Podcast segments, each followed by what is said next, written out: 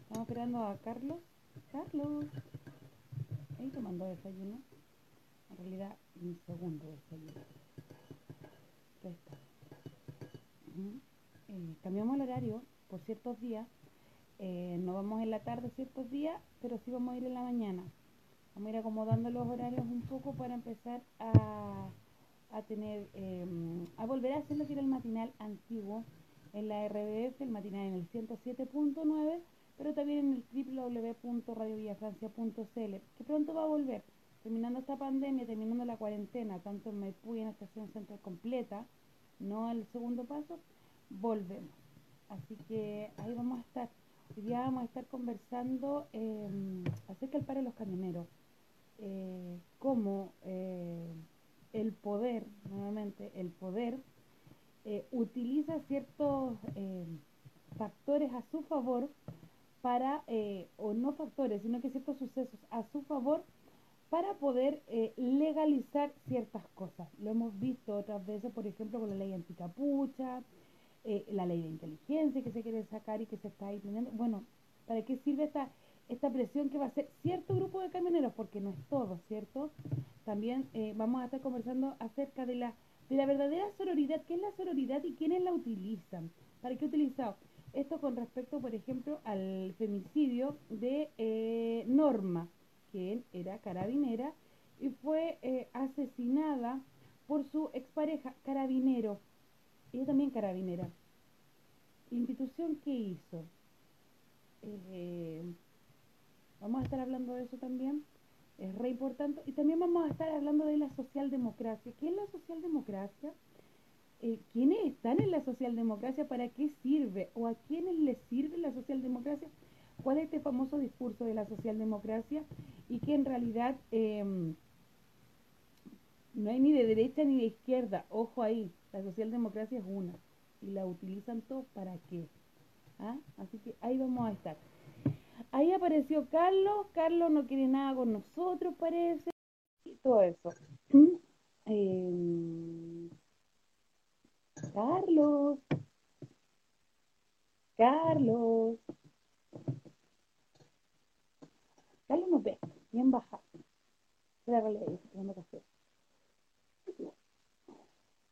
La VIN, la VIN aparece en todos lados, pero por algo. La socialdemocracia, ¿qué está haciendo? No es solamente la socialdemocracia de cierto grupo, es de todos. Imagínense una pirámide. Una pirámide y abajo somos nosotros, el famoso pueblo, el pueblo pobre. Y esta democracia representativa que nos, que nos enseñaron, que nosotros votamos por quién nos puede representar, ¿cierto? Bueno, ¿quiénes son estos representantes? ¿De qué partidos son? Partidos de derecha, de izquierda, pero todos son socialdemócratas, todos. Eh, todos se van a basar en la idea de darnos algo, no poder, porque la revolución se trataría de que nosotros tuviéramos el poder y eh, tuviéramos ahí harto que hacer. Eh, que sea, no harto que hacer, sino que eh, pudiéramos tomar el poder, trabajarlo, tener autogobiernos, eh, asambleas y un sinfín de cosas, de cosas más. Pero acá no se puede. Apareciste. Sí, no me, no me aparecía la opción y te enviaba eh, solicitud, pero no me venía, no me llegaba de vuelta. Mm, estoy tomando café, perdón. Estaba hace rato ahí, te, te ponía la manito ahí de que estaba ahí, No, no te veo. pero no sé, no me aparecía, no me aparecía la opción, por eso. Oye, estaba conversando un poco, un poco de lo que era la, la socialdemocracia. La socialdemocracia, ¿vos cachai? Onda, yo soy de izquierda, yo soy de derecha, hoy nos agarramos a combo, pero ¿saben qué? Si votan por nosotros, cualquiera sea derecha o izquierda, nosotros ustedes vamos a empezar ahora, porque así es, vamos a empezar ahora, a pensar en sus derechos y a ver si, eh, cómo podemos conseguir ciertas cosas para ustedes. Bueno, nosotros no queremos eso, pero sí nosotros, porque nosotros no queremos perder el poder que tenemos. Yo no quiero perder esta cuota de poder, este poquitito de poder que tengo. ¿Y saben lo que es? El claro, el claro ejemplo de la socialdemocracia y cómo se transforman los típicos revolucionarios que quieren llegar al poder a través de la institucionalidad, lo pueden ver en Podemos, Juan Pablo Iglesias, perfectamente. Lo pueden ver, por ejemplo, qué pasó cuando el todos a la moneda. ¿Qué es lo que fue eso? ¿Qué fue ese proyecto? ¿De dónde salió? Sí, vamos a estar. Eh, me, me, me, me, gustó el tema, así me. me, me ah, Es que es que es bueno porque finalmente cuando pareciera que Lavín al, al declararse socialdemócrata fuera algo positivo.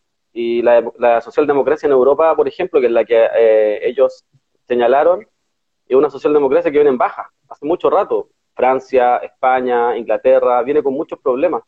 Eh, no ha dado respuesta, ha sido un fracaso eh, finalmente en, en, España. Y lo otro que llama mucho la atención es que simplemente con el hecho de Lavín declararse socialdemócrata, se acerca Boric, se acerca a Girardi, se acerca, o sea, queda en el mismo terreno de ellos. Eso habla de una casta política que está constantemente al lado derecho, de una casta política que está constantemente entregando, eh, trabajando prácticamente para la derecha. Esa frase que tanto les gusta decir a ellos respecto a, que eh, no le hagáis el juego a la derecha. Bueno, ellos, ellos han estado constantemente haciendo el juego a la derecha. Entonces, cuando Lavín eh, habla de declararse socialdemócrata, se para en el centro. Y además hay que, hay que recordar que eh, por años se ha criminalizado a los supuestos extremos, que yo no creo que sean tan extremos, se ha criminalizado a los supuestos extremos, entonces cuando alguien se dice de centro, pareciera que es algo positivo, de, de, por, de por, sí.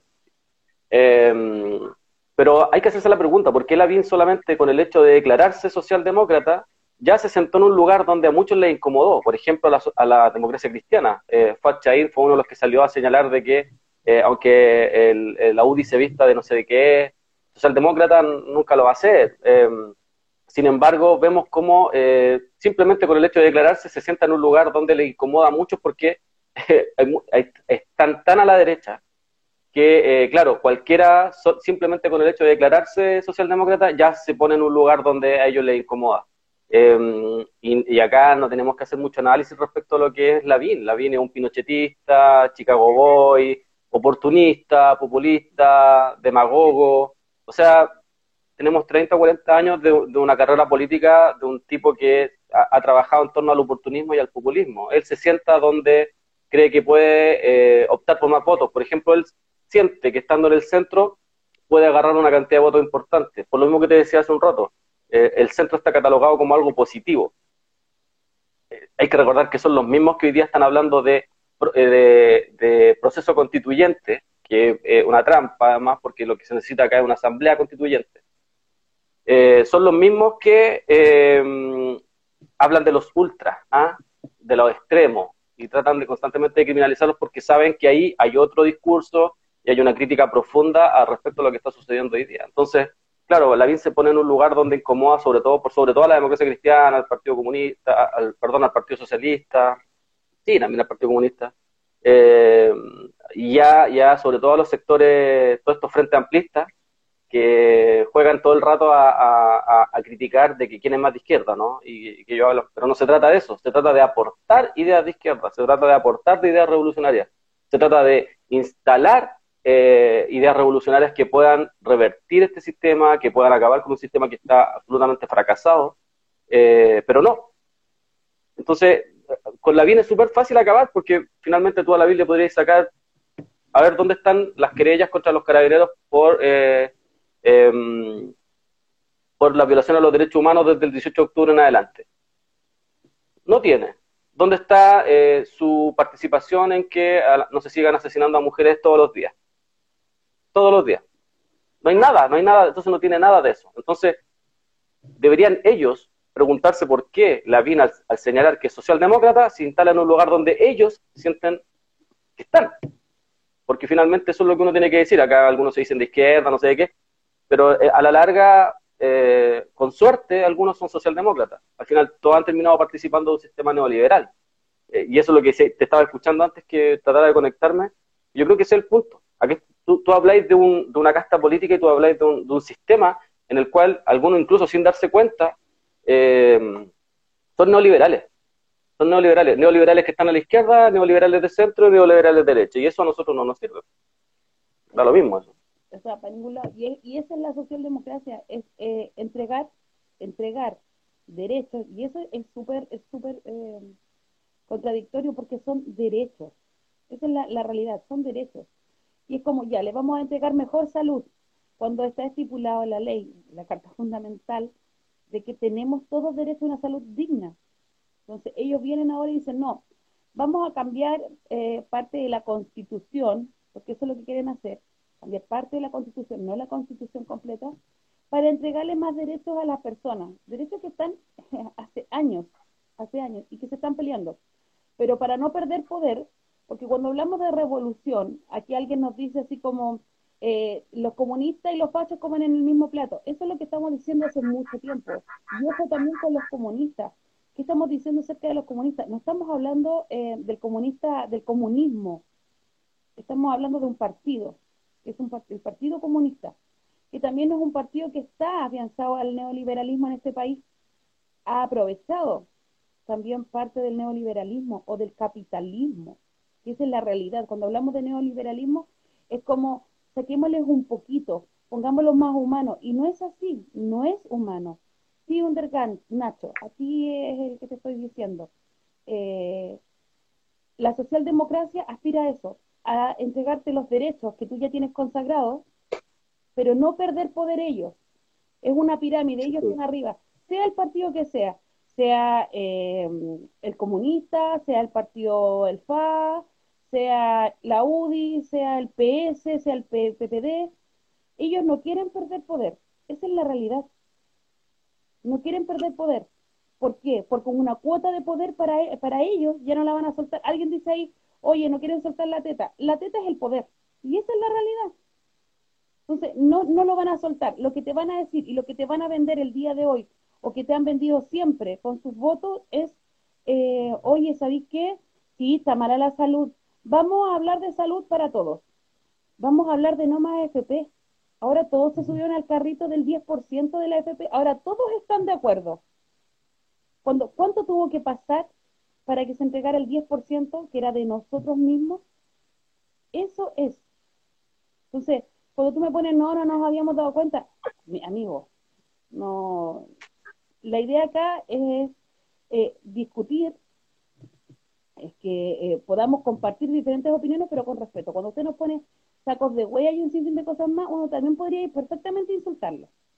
Pero no es la idea, es la idea entender en qué, en qué sistema estamos y a qué nos estamos pareciendo. Cuando estaba hablando yo hace ¿Y a qué van? De que el, ¿Y a, va, a, qué va el, a qué va el, a qué van los insultos? No, no los comunistas y los fachos son lo mismo y siempre están como apegados a la teta. Esa es la socialdemocracia es no perder el poder. Esta casta política, este poder político, eh, no quiere perder. Entonces, cuando nosotros hablamos de revolución, hablamos de la asamblea constituyente, de un poder del pueblo, que el pueblo se organice y asuma el poder. No queremos más PPD, no queremos más partidos socialistas, pero tampoco queremos partidos nuevos, porque la democracia representativa no nos sirve, ya nos hemos dado cuenta, 30, 40 años que llevamos con esta democracia representativa es, eh, es lo que está pasando en diferentes países. Lo que decía yo, ¿qué pasó con el Podemos? El Podemos tenía, Paulo Iglesias tenía un discurso súper revolucionario, pero cuando entra a competir en España, se da vuelta y dice, sí, somos socialdemócratas, ya tenemos un poco de poder, no lo queremos perder. Entonces todas nuestras ideas revolucionarias se van a la chucha porque pasamos a ser parte de la institucionalidad y nos tienen que respetar y nos vamos a validar con las leyes que ya están. Esa es la realidad. Hay, algo que además te marca, po. Si ellos son socialdemócratas o, son tan demócratas como dijo Jacqueline Bartelselberger ayer, bueno, entonces, ¿por qué plantean un plebiscito, rechazo, eh, apruebo, para apostar a una, a una nueva constitución, a un proceso constituyente, en donde ellos no pierden sus cargos? Eso es una cuestión que uno debería preguntarles. ¿Por qué el Frente Amplio? ¿Por qué el Partido Comunista? ¿Por qué el Partido Socialista? ¿Por qué la ADC? ¿Por qué la UDI? Evópoli, RN? Todos hablan de defender la democracia, hablan de que son demócratas, hablan que son socialdemócratas, no sé qué. Sin embargo, se plantea un proceso constituyente, una constitución, y lo que se está primero votando, votando, eh, es eh, si se continúa con una constitución pinochetista, con una, con una constitución que fue ilegítima, que fue impuesta a fuego y sangre, versus una nueva que no sabemos para dónde va. Eh, y en ese, y en ese, mm, en ese escenario, ellos deberían poner a, disposición sus cargos. O sea, se demoraron prácticamente ocho años en hablar del tema de la reducción para el tema de, reelegirse. Eh, eso es lo que eso es lo normal en todos los lugares, que todos los puestos de gobierno, que todos los puestos de Estado se pongan a disposición una vez entrando en un proceso constituyente. Pero acá eh, vemos cómo se trata, además se inventan cosas. Eh, se señala que es lo que el pueblo quiere. Y a ver, hablemos con la verdad. El pueblo en serio pidió una votación para un rechazo y un apruebo y un proceso constituyente, porque lo que uno escuchaba en la calle eran demandas sociales eh, transversales, salud, educación, vivienda, eh, pensiones, asamblea constituyente. La gente en ningún momento pidió un plebiscito para cambiar esto, por algo estaba en la calle. Em, sin embargo, eh, ellos se juntaron entre el 13 y el 15 de noviembre pasado, y hay que recordar que cuando ellos firman ese acuerdo, un acuerdo de espalda a la gente, todos, hasta la UDI planteaba nueva constitución en ese momento, cuando la gente estaba en la calle, cuando estaba esto estaba álgido. sin embargo, cuando esto se empieza a enfriar y luego llega aparece la pandemia y esto se enfría aún más, ahí empiezan a aparecer los que dicen que están por el rechazo, em, luego los que están por el apruebo, y, además hacen parecer ese discurso como si fuese eh, parte de una de las demandas del pueblo.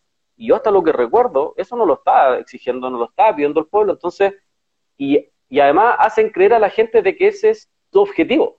Em, entonces aparece todo este, todo este discurso que ya lo, ya lo hemos visto antes. Eh, y a mí, de verdad, y yo lo voy a repetir siempre, a mí no me cabe en un voto eh, los ojos de Gustavo Gatica, ni los ojos de Fabiola Campillay, no me caen en un voto. No, un voto no, no reduce la lucha de mucha gente que, que fue asesinada, que fue torturada, que fue violada. ¿Cómo voy a reducir la política a un voto? Si eso es lo que han venido haciendo durante 100 años. Durante 100 años, cada vez que el pueblo se ha organizado, cada vez que el pueblo ha salido a la calle, ellos su salida política, su salida institucional es las votaciones.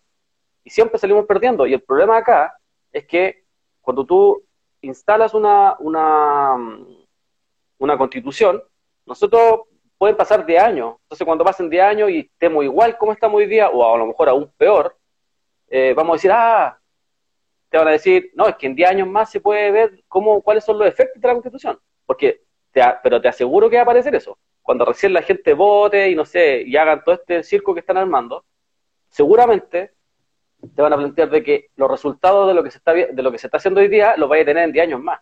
Y cuando en 10 años más estemos para la cagada, yo no sé, ¿qué vamos a hacer?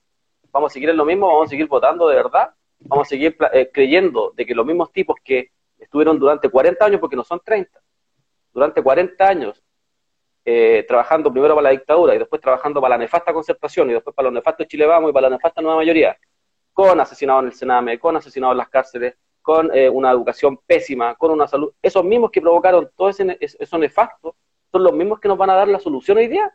De verdad hay que creer eso. De verdad esta institucionalidad está tan bien diseñada que va a resolver los problemas sociales. Entonces, yo creo que si el tema acá pasa por cuestionarse, uno no puede llegar y, no sé, llega Gerard y dice no, o llega Boris y te dice, ¿sabes qué? Ahora, ahora vamos a votar, así que váyanse para su casa y nos organizamos y armamos comerciales con campañas de apruebo y rechazo y era. ¿Ya? Y, y, eso, ¿quién te dijo que eso es lo que nosotros queríamos? ¿Quién te arrojó a ti la voz de la gente? ¿Por qué llegaste a acuerdos con los asesinos de siempre? Con los mismos que asesinan al pueblo mapuche. Son exactamente los mismos. Alamán, Jacqueline Barriselberger, Heraldo Muñoz. Heraldo Muñoz persiguió por años con su gobierno al pueblo mapuche. Entonces, ¿por qué vamos a creer en ellos? ¿Y por qué ellos están dirigiendo este proceso? ¿No les llama la atención eso? ¿No hay que cuestionarse eso? ¿Hay que, ¿De verdad hay que quedarse callado y tranquilo? Es mejor eh, seguir como una especie de borrego y seguir lo que te están, lo que te, lo que te mandatan ellos. Ya, ahora hay que votar, así que vayan todos a votar. Creo que eso es un error, y eso es un error político. Y a mí de verdad no me cae en un voto la vida de mucha gente. Entonces creo que es importante estar cuestionándose constantemente y estar haciendo la crítica a lo que está sucediendo hoy día. Eh, hay, hay, hay situaciones, hay abogados y hay personas que están de verdad entregando información y te están diciendo, ojo, hay cuestiones que no se pueden modificar y que no se pueden cambiar y que no se van a poder cambiar porque te están exigiendo un quórum, un quórum que no va a existir. Y si ese quórum no existe, las bases de la misma constitución, de la, en la nueva constitución de Piñera, o sea, perfectamente, al no estar organizados como deberíamos estar organizados, podemos pasar de una nefasta constitución de Pinochet a la nefasta constitución de Piñera todos saben que Piñera, su obsesión es quedar en la historia, y no quiere quedar en la historia como el, presidente más fracasado, ¿sí? quiere quedar en la historia como ah, la, con la constitución de Piñera. Entonces hay que estar ojo con ese tipo de situaciones. Ellos, ¿por qué, ¿por qué van a querer cambiar un sistema que le ha entregado privilegios, le ha entregado, han podido acumular riqueza en torno a 100.000 delitos y ahí están. No les pasa en lo absoluto nada. es, imposible que quieran cambiar eso. Entonces, eh, ahí en ese, tipo de situaciones nosotros deberíamos ser un poquito más, más críticos, creo, más autocríticos también, eh, y, y, estar haciendo el cuestionamiento. O sea, acá tiene que ver con hacerse un cuestionamiento respecto a lo que está sucediendo. O sea, lo que está sucediendo hoy día no es por nada. Eh, es como cuando te dicen los camioneros, ah, vamos a hacer un paro y estamos pidiendo 13 demandas. ¿Ya? Y esas, chucha, y resulta que esas 13 demandas, porque hasta ahí llegan algunos. Ah, los camioneros, acá y resulta que el, tema es, oye, justo esas 13 demandas coinciden con las 13 demandas que ha querido instalar durante mucho tiempo. Primero, eh, la nueva mayoría y después Hinspeter. Esa, esa agenda represiva para desarmar al pueblo, para criminalizar al pueblo, para perseguir al pueblo, para que no pueda haber una revuelta, no se vuelva a instalar la revuelta popular. Eh, ¿No llama la atención eso? O sea, y acá, porque acá están todos callados, eh, si, uno ve, eh, se habla de sacar tren y todo, pero ninguno le hace una crítica, desde, supuestamente del sector de izquierda, por ejemplo, a, lo que está sucediendo hoy día. Están todos muy callados. Entonces eso llama la atención. Eh, son situaciones que yo creo uno tiene que estar constantemente cuestionándose nomás. No puede llegar y, y, hacerle caso a todo lo que ellos mandatan si ellos son parte del problema. Yo creo que eso, eso y son todos neoliberales. Es una weá que a ellos, eso hay que entenderlo. Bueno, vamos a pasar a hablar también del tema de los camioneros, que viene de la mano con lo que está pasando en este país y en, en tantos otros países también veamos lo que está pasando en Bolivia, la masacre que hay en Bolivia, todos callados también respecto a eso. En, África también, em, como por ejemplo, el, y vamos a hablar también del colonialismo, que tiene que ver el colonialismo también con todo lo que pasa. Eh, como por ejemplo Europa quita toda la riqueza de, diferentes continentes, tanto de América como eh, el continente africano. Pero cuando la gente necesita moverse para salir, eh, migrar, para buscar nuevos horizontes, vamos a ponerlo bonito como en poesía, para buscar mejor condiciones de vida, bueno, son criminalizados, son matados. ¿Qué pasa acá en Chile también con la nueva ley de inmigración? Ojo con eso todo esto tiene, tiene, es, es, es, un todo. Cuando hablamos de, por ejemplo, de la socialdemocracia, hablamos de este, de, un todo. ¿Qué es lo que está pasando en cada país? Argentina, Perú, em, Colombia, ojo con lo que pasa en Colombia también, Uribe, ¿qué está pasando con Uribe? Pero fuera de todo eso, lo que decía el Carlos tiene mucha razón. Hay una propuesta, no una propuesta, ojo, porque una propuesta se presenta con papeles, em, así como le gusta, como le gusta. Aquí no es aquí no, yo no he escuchado de parte de nadie, es como, no es la forma, porque eso les encanta mucho. Eh, ¿Salió a protestar la gente? No, es que no es la forma. ¿Salió, eh, los cabros, los estudiantes salieron a evadir? No, no es la forma, no es la forma, no es la ¿Cuál es la forma? Pero hoy día viene un grupo de camioneros que no es todo, ojo con eso, no es todo, es un grupo de camioneros que ha estado siempre ligado a cierta parte del poder, en este caso Víctor Pérez, que está ligado a una parte del, poder y quienes actuaron también en 1973, eso no se puede olvidar. Eh, manejados por quién? Eh, asusados, podríamos decir también, y buscando provechos personales también.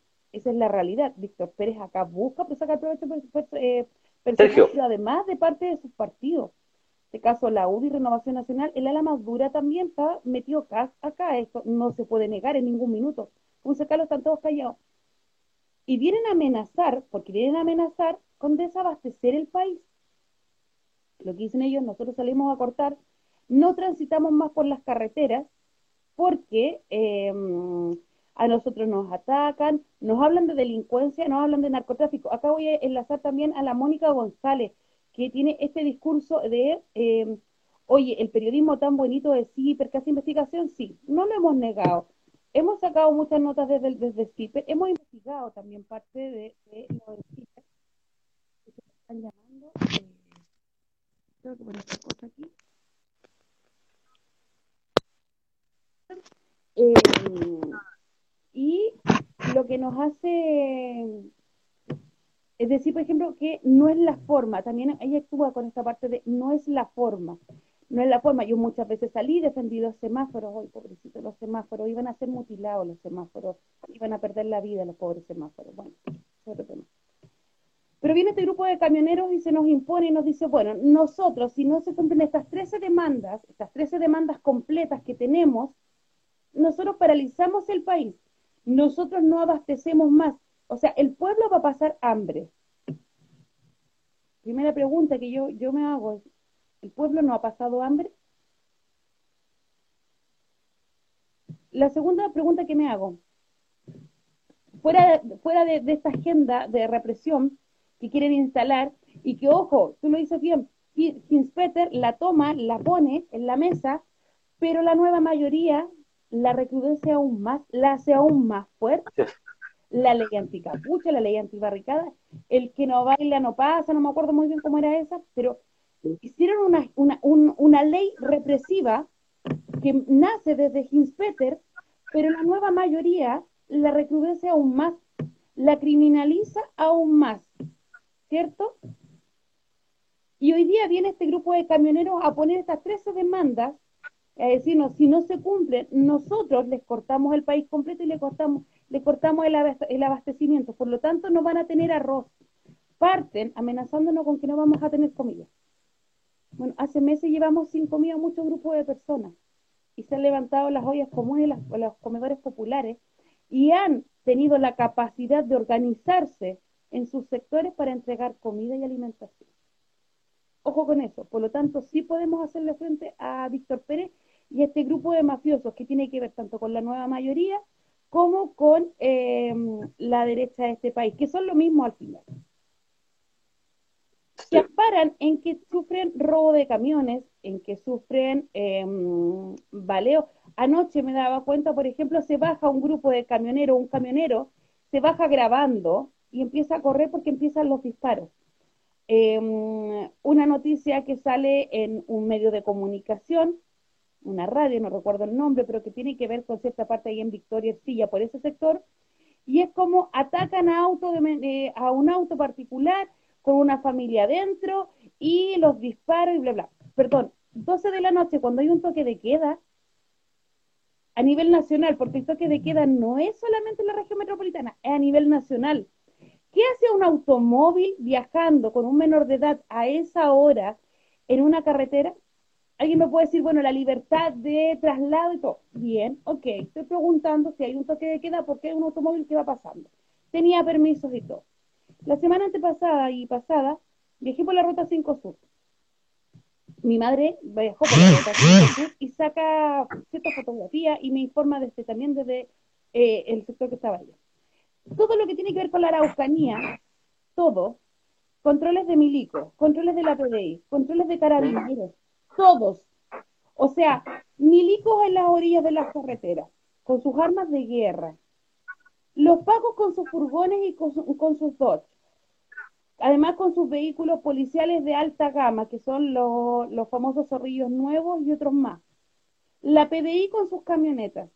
Más de cuatro controles de identidad, control de vehículo, mientras mi madre de 80 años viajaba ese trayecto de la Araucanía.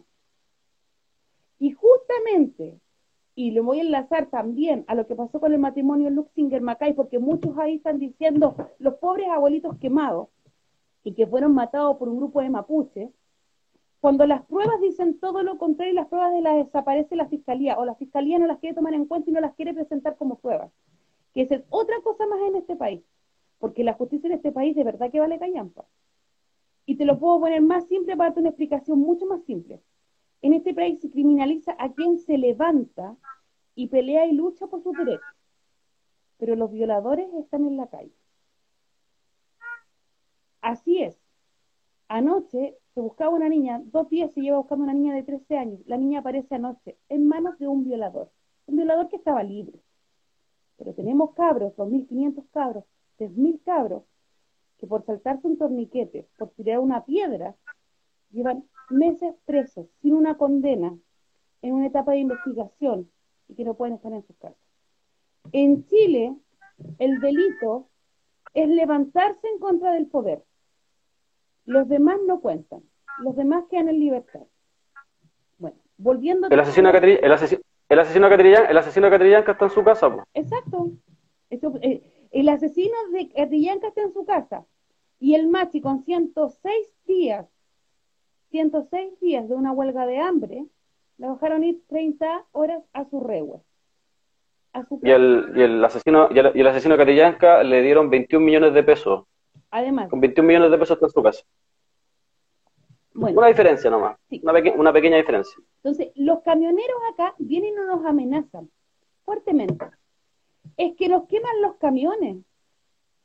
Oye, ustedes, se le... y voy a, voy a ser súper, súper, súper, que alguien me diga es populista o estás copiando lo que hay. Pero todas las fotografías que hay, se les queman los camiones. Ayer veía un camión quemado, pero fíjate que la carga no, que era madera, y que se podía prender perfectamente, pero me llama la atención que también tenía una carpa de nylon verde, que no se prende. el nylon no se prende, no se derritió por efecto del calor. Se quema solamente la cabina.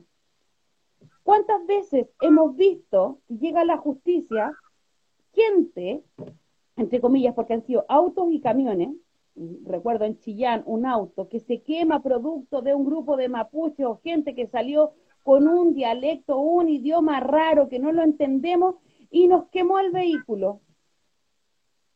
Resulta que fue un pago de seguro y se descubre que estas dos personas habían quemado, se habían hecho un propio auto atensado para cobrar este seguro. Y lo más fácil fue culpar al pueblo nación mapuche.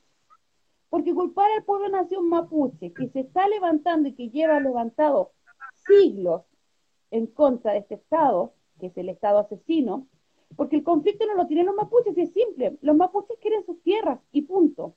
No quieren forestales, no quieren el robo de agua, como viene pasando en diferentes sectores del, país, no solamente con los mapuches. Entonces, esas son, sus demandas son súper claras. Pero acá el que tiene el conflicto es el Estado chileno, porque necesita tener más forestales para subvencionar las forestales. Ojo con eso, las forestales son subvencionadas por miles de millones de pesos. O sea, además de robarse las tierras las forestales, de plantar pino, de hacer mierda el ecosistema, se roban, o sea, lo subvenciona el Estado además. O sea, tienen doble ganancia, ¿cierto? Y además tienen protección policial. Es decir, que las policías chilenas, tanto los milicos, la PDI y carabineros, funcionan como guardias privados para estas forestales. Hace poco tiempo atrás era dos camiones madereros que transitaban por la 5 Sur, más tres furgones policiales. Entonces, hoy día, justo hoy día, cuando hace dos semanas atrás, Víctor Pérez viene y dice, un camión quemado más y nos vamos a paro. Sergio. Sergio Pérez, perdón. Sergio Pérez dice, un camión quemado más y nos vamos a paro. Y por arte de magia, esta semana se han quemado camiones. Por arte de magia, y posiblemente sí es el pueblo nación mapuche, pero se llama autodefensa. Y es algo que a muchos no les gusta escuchar. Sabotaje. Exacto.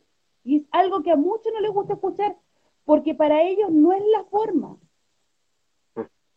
Para ellos no es la forma. Para ellos la forma es ir a la moneda, ser recibido y entregar una carta. He estado en como cuatro entregas de carta en la moneda por parte del pueblo Nación Mapuche. Y fíjense que no es lo mismo cuando llegan los camioneros.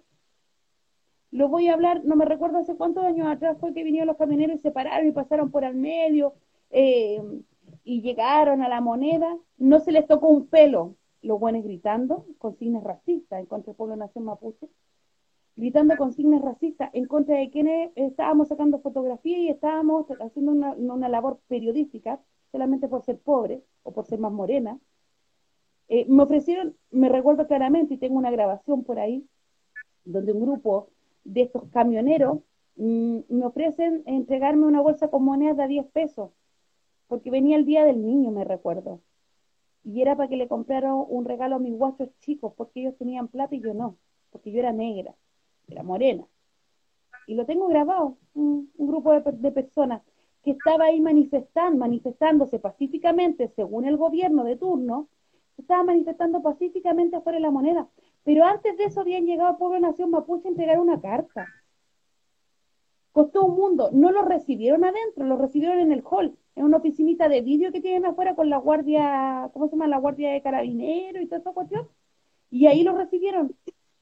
No los dejaron entrar y no era un grupo más de 30 que llegaron con sus instrumentos, con sus vestimentas, a hacer entrega de una carta por el costado, por la avenida, por, Morandé, por ahí se entró. Pero frente, en la Alameda, frente a la moneda, había más de 300 personas, fachos, que estaban hostigando a este grupo de 20, 30 personas, que era el pueblo nación mapuche. El pueblo nación mapuche, como siempre aguerrido, dice, no, pues, nos ponemos al frente de la moneda porque si ellos pueden, ¿por qué nosotros no? Nosotros también tenemos el mismo derecho. Adivina a quién le pegaron. Adivinen a quién, a quién trataron mal. Adivinen a quién le tiraron bombas lacrimógenas. Gobierno Michelle Bachelet, ¿no? Si mal no recuerdo, parece que sí, así fue. Sí. Lo recibió Burgos. Burgos recibió, sí, me acuerdo. Burgos recibió, que los recibió con gar... Porque esto fue en la mañana y en la noche llegan los camioneros y son recibidos por el ministro Burgos con galletitas y té en un salón especial donde mantuvieron una reunión. Y ahí tú dices, ah, no es la forma de ir a entregar una carta, la forma es quemar, la forma es atentar, la forma es autodefenderse, la forma es sabotear, y sí atentar, dije atentar, hacer un atentado, porque ahí estos jóvenes pueden sentir miedo. Lo que está haciendo ahora Sergio Pérez es terrorismo. Está amenazando con cortar una cadena a nivel nacional para entregar alimentación, medicamentos y un sinfín de cosas más. Por lo que algo que a él se le paga porque él y su grupo no lo hace de buena voluntad. Él no lo hace porque sea bonito. Él lo hace porque recibe lucas. Y además se acopla a su grupo de derecha, donde está la Van Rieselberger, está la Ena von es tan nefasto en este país, tan nefasto, Heraldo Muñoz, como decía Kinspeter, y otros tantos más. Podemos hablar, por ejemplo, eh, Imaginación. ¿Quién está detrás de Imaginación? ¿Ah? ¿A quién ha defendido Imaginación? ¿Y de dónde es Imaginación? Ha defendido a pedófilos, a abusadores, a asesinos, y es parte de la vieja concertación y de la nueva mayoría. Y tienen el poder. Entonces, cuando hablamos y volvemos a la socialdemocracia y volvemos a hablar de los mismos de siempre y de por qué no vamos a votar, porque la culpa es de nosotros, porque tú ni yo votamos. Y también está Nelson metido acá, que tampoco vota. ¿Ah? La culpa es de nosotros por no votar. ¿Y por quién vamos a votar? ¿Por quién vamos a votar? ¿Por el FA? ¿Que le sigue chupando la teta al Sename? ¿Y sigue diciendo que el Sename sí es posible, que hay que reformarlo, que hay que maquillarlo? Cuando siguen matando cabros chicos adentro y cabras chicas, cuando las siguen abusando? ¿O vamos a confiar en el PPD, que recibió plata de Soquimich para que hasta les pagaran el café, el agua y la luz, y les hicieron la pauta para votar en Carolina Toa? Ah, no, vamos a confiar en Javiera Blanco. ¿Vamos a confiar en quién? ¿En los rostros nuevos? ¿Cuáles son los rostros nuevos?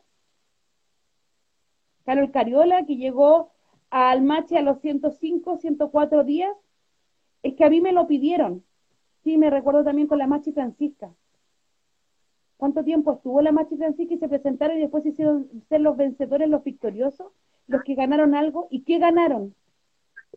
30 horas en un rehue. Ahí siguen los presos políticos mapuches en Angol. ¿Cuántos días llevan en huelga de hambre? Los de Temuco, ¿Cuántos días llevan en huelga de hambre? Más de 100 días. Y el Partido Comunista que fue, figuró por el más y se fue, y el resto. La preocupación no es por uno, es por un conjunto. Sí, sí mira, respecto a eso que tú estás hablando, dar un, par de datos de los camioneros. La, asociación de Sergio Pérez, por ejemplo, reúne a 3.500 camioneros. La asociación de Juan Araya, que no se, está, no se va a hacer parte de esto, reúne más de 12.000. ¿Cuál es la diferencia?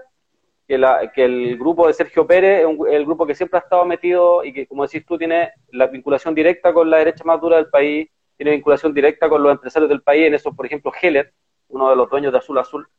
Em, y acá hay que, hay que recordar varias cosas. los camioneros tienen una historia, ¿no? Eh, que no exista tren en Chile no es casualidad. Que no exista tren en Chile tiene que ver con un premio político que se le entrega a los camioneros por haber saboteado el, a la UP, por haber saboteado el, el, gobierno de, Salvador Allende. Es por eso que en el tiempo lo que se hace es ir desmantelando ferrocarriles, de la cual también fue parte, como dijo, como la Inés, la concertación. Ahora, la pregunta que uno se hace cuando acá se empiezan a postular trenes, que camiones, que no sé qué, transporte, trenes, camiones, aviones o lo que sea, ¿para qué? ¿Para seguir con el sistema extractivista? Porque a mí me da lo mismo si si hay un tren o hay un camión que finalmente va a ir a, ir a sacar, eh, va a ir a sabotear las tierras del pueblo mapuche. No me interesa, no importa si un tren o un camión. Eh, ahora, ese lenguaje además de, que no, no, vamos a mover ni siquiera un kilo de arroz ni un kilo de, azúcar, va muy en la línea del 73 cuando eh, Nixon decía que Chile no iba a llegar ni un perno. Es exactamente lo mismo y lo que se trata de hacer es que la gente pase hambre. Eh, y tú ves que está alineado con el discurso. Hoy día sale Desbordes a señalar de que es comprensible. Ese Desbordes que, que todos decían que Desbordes es sensato, que no sé qué, y que, y que nosotros siempre decimos es Paco. no se olviden que Desbordes es Paco. Y el, y el menos fascista es fascista igual. Eh, ministro de Defensa por paro de camioneros. Es comprensible lo que están pidiendo. Bueno, ahí tienen a Desbordes. Ahí tienen el otro día a, a, a Moreira, que también todos lo levantaban por el tema del 10%, defendiendo a, eh, que a, una, a una escuela de carabineros se le, se le pusiera el nombre de Rodolfo Stang.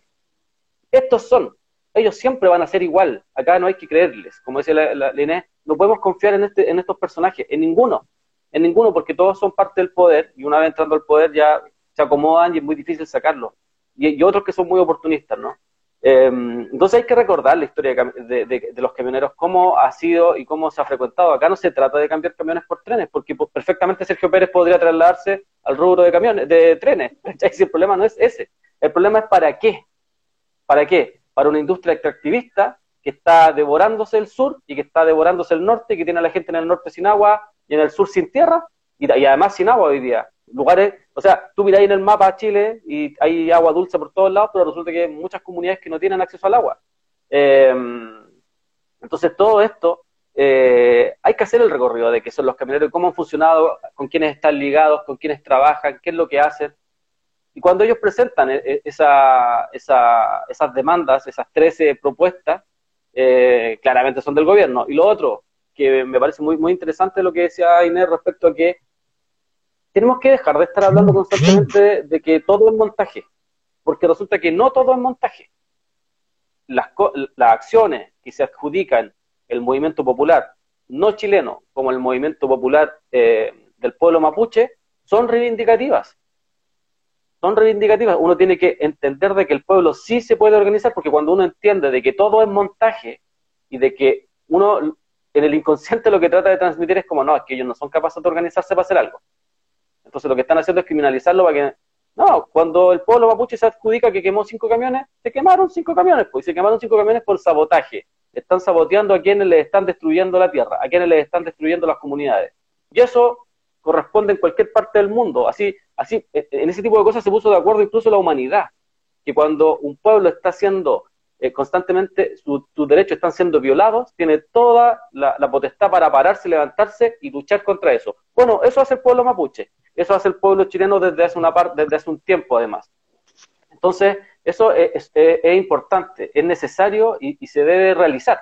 Eh, y, se debe reivindicar. Cuando el pueblo chileno se organiza y realiza alguna acción, es importante eh, que se manifieste, que se diga y que se reivindique. Porque uno no puede estar constantemente tratando, a la gente como si no se pudiese organizar.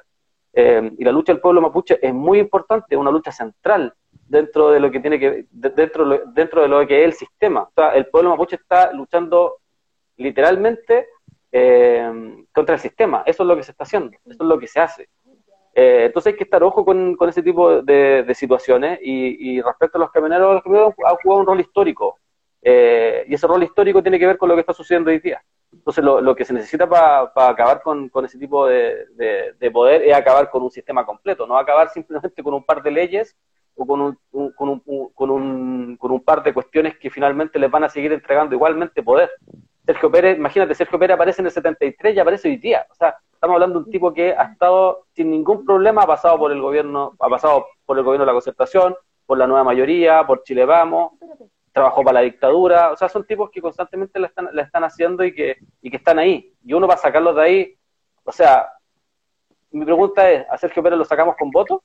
¿Lo vamos a sacar eh, no votando o votando? El tema está ahí, da lo mismo, si, votaste o no votaste. Sergio Pérez se va a mantener en el, poder, Heller se va a mantener en el poder, eh, los Luxinger se van a mantener ahí, eh, los Bonapen se van a mantener ahí, Luxig se va a mantener ahí, todos se van a mantener, Angelini se va a mantener ahí, eso no lo vamos a sacar por voto. Entonces acá lo que uno tiene que entender es que esto se tiene que acabar, pero de otra forma, lamentablemente. Ellos no van a soltar el poder porque nosotros escribimos un papelito que tenían que soltarlo, y eso hay que entenderlo siempre. O sea, acá no va a venir, eh, no van a venir y, después de que escribamos un papelito van a soltar el agua, va a aparecer el agua como por arte de magia. Eh, en Petorca o en Huasco, en muchos lugares donde se la están robando. Eh, me perturba tu caminata. parece. Uy, hay harto aquí comentarios. Sí, perdón, pero. Que bacán pillar en la mañana, estaba despierta, Elisa, un saludo. Progres, ¿cachai cuál es la diferencia o no? Nelson Suazo, sí. Eh, esa es la diferencia, pues, exactamente. La diferencia es, que finalmente acá tú no vayas a cambiar esto por votos porque nunca se ha cambiado por votos. O sea, si uno hace la historia para atrás, y uno revisa así como, ya, busquemos algo en algún momento si Chile haya cambiado por votación. Y resulta que empezáis a mirar para atrás, para atrás, para atrás, empezáis, llegáis a 1905, nada, nunca, jamás se cambió por, por votos. Al contrario, siempre fue y siempre ha sido la herramienta que han ocupado los criminales, porque son criminales, Heraldo Muñoz, Guido Girardi, todos los que participan de esto, en donde se mueren niños del Sename, en donde se muere gente en incendio en, en las cárceles, las cárceles que son un fracaso en Chile, en donde las mujeres las asesinan todos los días, eh, incluso asesinan a mujeres de su propio sistema, como fue la carabinera del otro día. Eh, a pesar de todo eso, eso no se cambió nunca con votos. Siempre ha sido la herramienta de los mismos criminales de siempre. Y es por eso que cuando uno hace, además hace la historia para atrás, eh, Luxig eh, y todos se han mantenido en el poder, no importando quién haya estado. Eso es increíble. O sea, Edward se hace, se hace cargo del Mercurio cuando llegó con una mano atrás y una mano adelante. Eh, los colonos en, el sur, exactamente lo mismo. Eh, y, no se y esos personajes no se han cambiado por voto. Eh, esos, esos personajes se han mantenido en el poder porque la fuerza popular ha cometido siempre un error y que tiene que ver con ese error de transformar toda esa energía, todo ese descontento, por ejemplo, del 18 de octubre en adelante, transformarlo en un voto. Gigante, gigante. Toda esa toda esa muerte y todo lo que todo lo que sucedió a un voto. Es imposible, no, no cae en un voto. Eso hay que entenderlo. Eh, si, quieren ir a votar, vayan a votar, a mí me da lo mismo, pero y, no voy a hacer campaña para que no vayan a votar. Creo, quiero que se entienda eso. Pero sí es importante entender de que eh, si se vota a prueba, Luxig no se va a ir para la casa. Porque si alguien me asegura que porque se va, va a ganar el apruebo, Luxig se va a ir para la casa con los mates y los Angelini, puta, vamos todos a votar, pero eso, eso, es, eso es iluso y es falso, pues no es real. Oye, vamos a hablar también, nos queda poquito, dos minutos, vamos a hablar también del crimen del el femicidio de Norma, esta carabinera eh, que fue encontrada eh, en el maletero de un auto de un teniente, subteniente de la 25 Comisaría de Maipú muchos decían, eh, hay que salir a la calle. Habían otros que decían, es una paca. Acá hay dos culpables claramente de este femicidio. Anoche lo conversábamos con Carlos a la interna y era la postura que, teníamos o que teníamos nuestras visiones personales también puestas eh, con la eh, también con la línea editorial que tiene la radio. Radio Villa Francia, no Radio Francia, Tomás. Y no te he eliminado, Tomás, para que escuches esto. Acá hay dos culpables. Uno es el femicida, que es este famoso Paco Gari, que también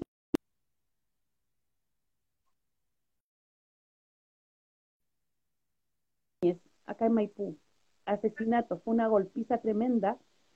Eh, producto de esta golpiza, Alex fallece, por lo tanto fue un asesinato. Este Paco intentó cambiar las versiones de, quienes tenían que testificar, estos mismos Pacos, y es uno de los que va a, entre comillas, a donde uno de los Pacos que tiene que, que testificar y decir qué fue lo que pasó, a quienes vio, a quienes vieron que golpearon a Alex, y él va a decir, tú vas a decir que no fue así, que tú viste una moto, que las motos se fueron y que ese tipo se quedó ahí. Cuando en realidad... Oye Inés, ¿por qué no ¿quién es ese weón? ¿Lo conoces tú? ¿Por qué no lo sacáis? No cacho quién es weón. y Bajile, ¿ah? No lo pesquís, déjalo. Eh... No, es que hay gente que está comentando weas importantes, pues, weón, y el weón se mete entre medio, entonces no cacho, weón, el weón debe estar terrible piteado. Aparte, todos estos weones más encima que sin foto. Que es un Paco que le falta jale. O es un Paco igual que Gary. Al que el que mata. Sí, pero sácalo nomás porque hay gente que de, verdad está aportando, está haciendo preguntas interesantes. Entonces, para hueones.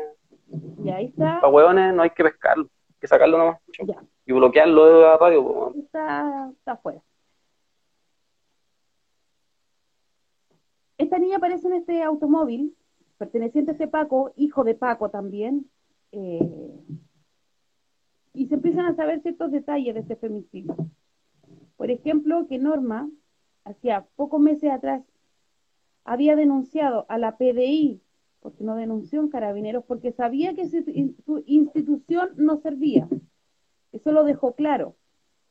Hay una carta que está dando vuelta que eh, se le entrega a otra funcionaria que era amiga de ella, en donde cuenta su historia y que llega acá a Santiago, a una escuela, eh, donde vive cosas muy malas, conoce a este tipo dentro de esta comisaría, se hacen pareja, este tipo la golpeaba eh, muchas veces, eh, había un grupo de, compañeros o de capas, como les gusta decirse a ellos, que sabían esto, hasta que un día la viola.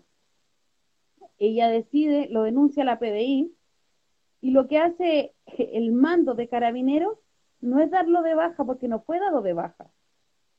Fue separarlo momentáneamente. Esto momentáneamente puede haber sido un mes o no, porque no, hay una claridad acerca de esto, sino que eh, lo separa momentáneamente, pero después la vuelven a poner a trabajar en la misma comisaría junto a ella. ¿Quién tenía que proteger a Norma ¿Quién tenía que proteger a Norma? Es la primera pregunta que tenemos que hacernos. Si su institución, su propia institución, que sabemos que es nefasta, que sabemos que es asesina, que es torturadora, pero a una de sus propias funcionarias la deja con su violador, acá la institución, el alto mando, el comisario, el teniente, el subteniente, el capitán, que sabían de todo esto, eran los que tenían que meter a este Gary, meterlo preso, mantenerlo alejado de Norma. La institución no lo hizo. Por lo tanto, la institución también es feminicida y también es culpable. No olvidemos que el año pasado hay una denuncia de una mujer costarricense que fue violada también en la institución. Ella venía a formarse en estos cambios que hacen de policías de un país, policías para otro, para que vengan a aprender acá cómo se reprime, porque eso es lo que enseñan los pacos chilenos, a reprimir. Han ido a Argentina y a otros lugares a enseñarle a otros pacos a cómo reprimir. Entonces, esta chica costarricense vino a Chile a aprender a reprimir y fue violada dentro de la institución de carabineros, dentro de la dependencia de carabineros, y lo que hacen es trasladarla a una clínica psiquiátrica. Que eso no se olvide. ¿Cuántas mujeres han sido violadas en las comisarías? La comisaría del norte, una mujer que fue detenida y fue abusada sexualmente dentro de una celda por un funcionario de carabineros. Por lo tanto, la, la institucionalidad de carabineros en sí aparte de ser asesina, aparte de ser torturadora, aparte de ser de una máxima represión para el pueblo pobre, también a las mujeres que pertenecen a su propia institución son violadores. Acá yo no voy a salir a prender una barricada por Norma, porque no es mi compañera, porque quizás Norma cuántas veces le pegó una cabra chica, a mi hija, a mi vecina o a mí. Pero sí voy a gritar y voy a decir, oye, a ella la mataron, no por ser paca, sí, la mataron por ser mujer, pero quien tenía que protegerla, porque pertenecía a una institución que dice ser, que defiende a los más débiles, pero que sabemos que es una institución asesina, torturadora y represora, eran ellos, no era yo. Yo puedo proteger a mi vecina, puedo proteger a las hijas de mis vecinas, porque son mis compañeras, porque hablo de feminismo de clase. Pero no puedo ir a defender a quien tiene el control de las armas, que en este caso era Norma. A ella quien tenía que protegerla era su capitán, su teniente, su institución. Era Mario Rosas, el que tenía que haberle dicho, ¿sabes qué? Este hueón se va preso. Pero no lo hicieron. Ya tenía antecedentes. Bueno, había estado metido en lo de Alex Núñez. Yo le decía a Carlos, quizás en cuántas hueas más, porque estos hueones se tapan todos. Obvio. Y si de una forma de vivir. que un hueón se viole a una paca en una comisaría o fuera de ella, porque el hueón es paco y lo vamos a proteger, quizás a cuántas pacas más han violado. Pero los hueones se siguen protegiendo. Y estas mujeres, por seguir su institucionalidad, no son capaces de defenderse entre ellas mismas. Porque si yo soy paca y se viola a mi compañera, con la misma arma que yo tengo voy y mato al hueón. Pero aquí no se hizo. Acá las mismas pacas estaban pidiendo justicia para Norma. Bueno, ¿por qué no salieron a prender una barricada a ellas? No son tres pacas en el país. Para el 8 de marzo, un grupo de pacas nos sacó la chucha a todas las que marchábamos. ¿Dónde estaba la sororidad que hoy día me piden a mí? No estoy festinando con el femicidio de Norma. Yo acá estoy diciendo que el culpable mayor del femicidio de Norma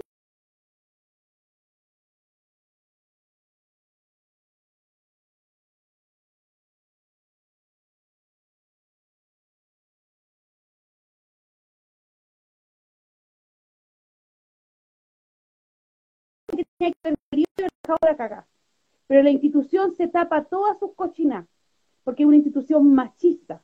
Pero además de ser machista, es porque los pacos rasos no tienen ni uno, ni uno, ni un mínimo de derechos dentro de esto. Son por donde se corta el hilo. ¿Qué pasó con Crespo?